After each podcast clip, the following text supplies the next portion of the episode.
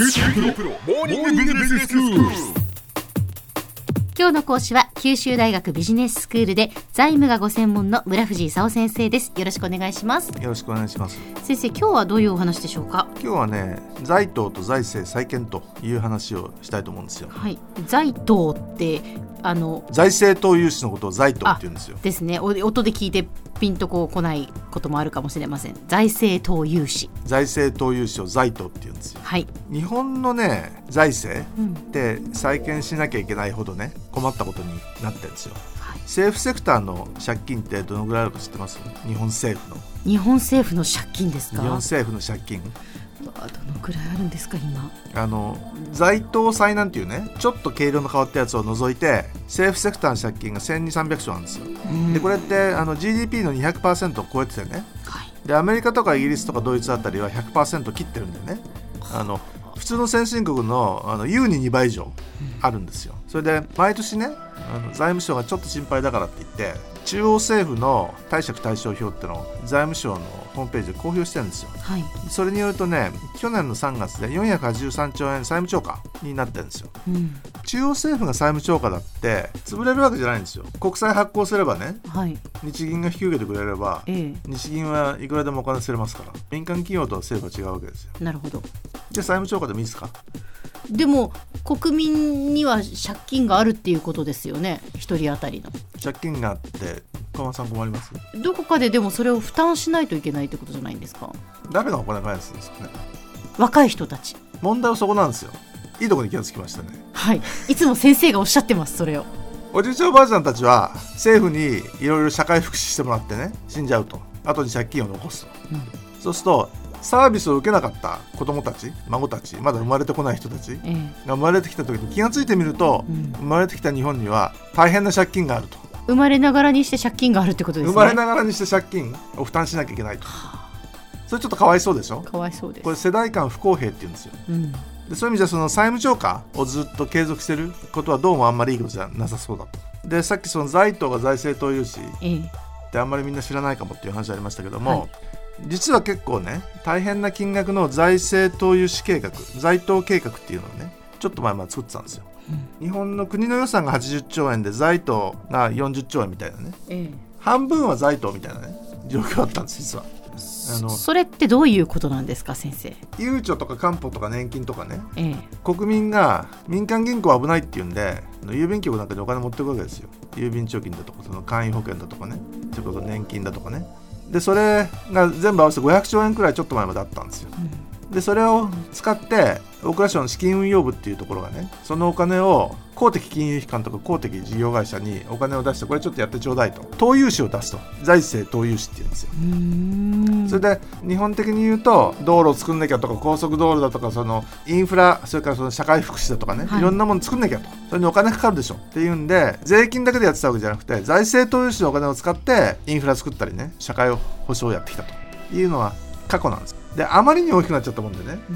これなんか財党計画って国の予算の半分ぐらいあるけどこんなもんずっとあのやり続けていいのかと。ちょっとちっちゃくしようという話になって2000年くらいにね資金運用部を廃止しようということになってその預けたお金が返ってきたんですよ。はいで2000年に38兆円だった財党計画が2007年には14兆円に減ったと。資金運用部が大蔵省で解体された結果ねお金がだんだん戻ってきたんですよ。で今日銀がね民間銀行から国債買い集めてゼロ金利だとかマイナス金利だとか言ってるんですけど、はいはいはい。金利がほとんどなくなったでしょ。ええええ。でお金がその郵便貯金とかその簡易保険から来なくなったね。公的事業会社とか公公的金融機関は財党債とか財党機関債っていうのを発行してねそれあの債券で金利払わなきゃいけないんですけどほとんどゼロなんですよ。なんでかというと国債ゼロ金利にしちゃったからね、はい。それもゼロ金利なんですよ。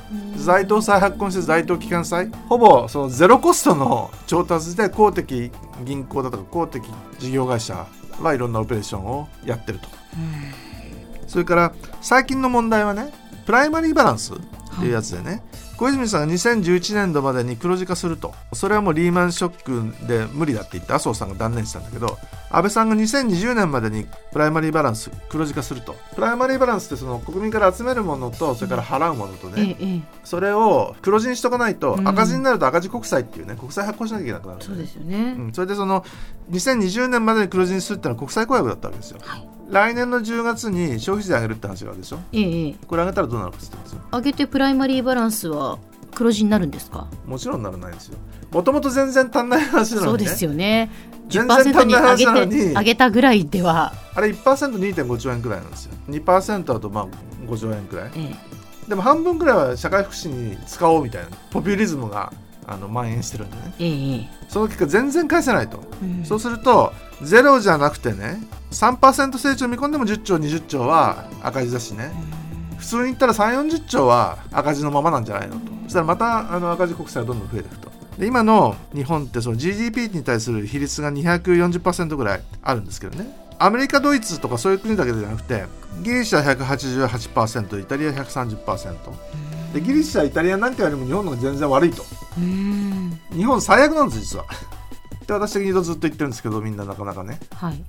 そうだねって言ってくれないんでね何も起こらないとでもこのままというわけにはいかないですよね。国は破綻しないんですか？国は果たしてないんだけどこのまま赤字国債発行し続けるとね国内でもう消化できなくなるんでねはい。政府がドル国債を発行してね海外の投資家に買ってもらうとそうすると払えなくなったら債務不履行なんでね。ある日突然 IMF が乗り込んできてね。あんたたち経営できないんでどけと。社会福祉どんどん削減するけどいいんじゃないのと。であの日本国民は怒ってプラカード持ってあのデモするんですけど外部から見ればあの人たちキリギリスだと先にお金を使って今あの債務を払えないと。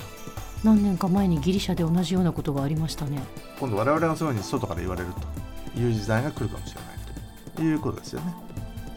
では今日のまとめをお願いします。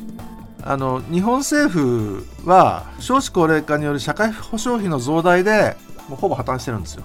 本当は社会保障制度改革ですよ。財政投融資は一時縮小したんですけどまた最近増大を始めてると。で消費税を8%から来年10%に上げても全然足んないと。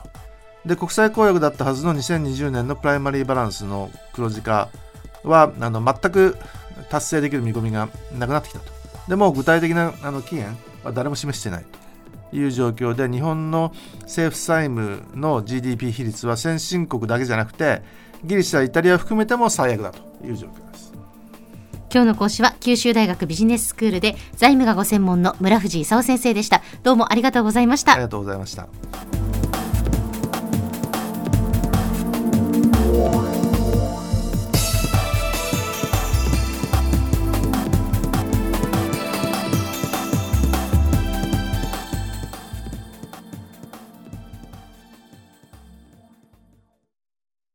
QT プロは通信ネットワーク、セキュリティ、クラウドなど QT ネットがお届けする ICT サービスです。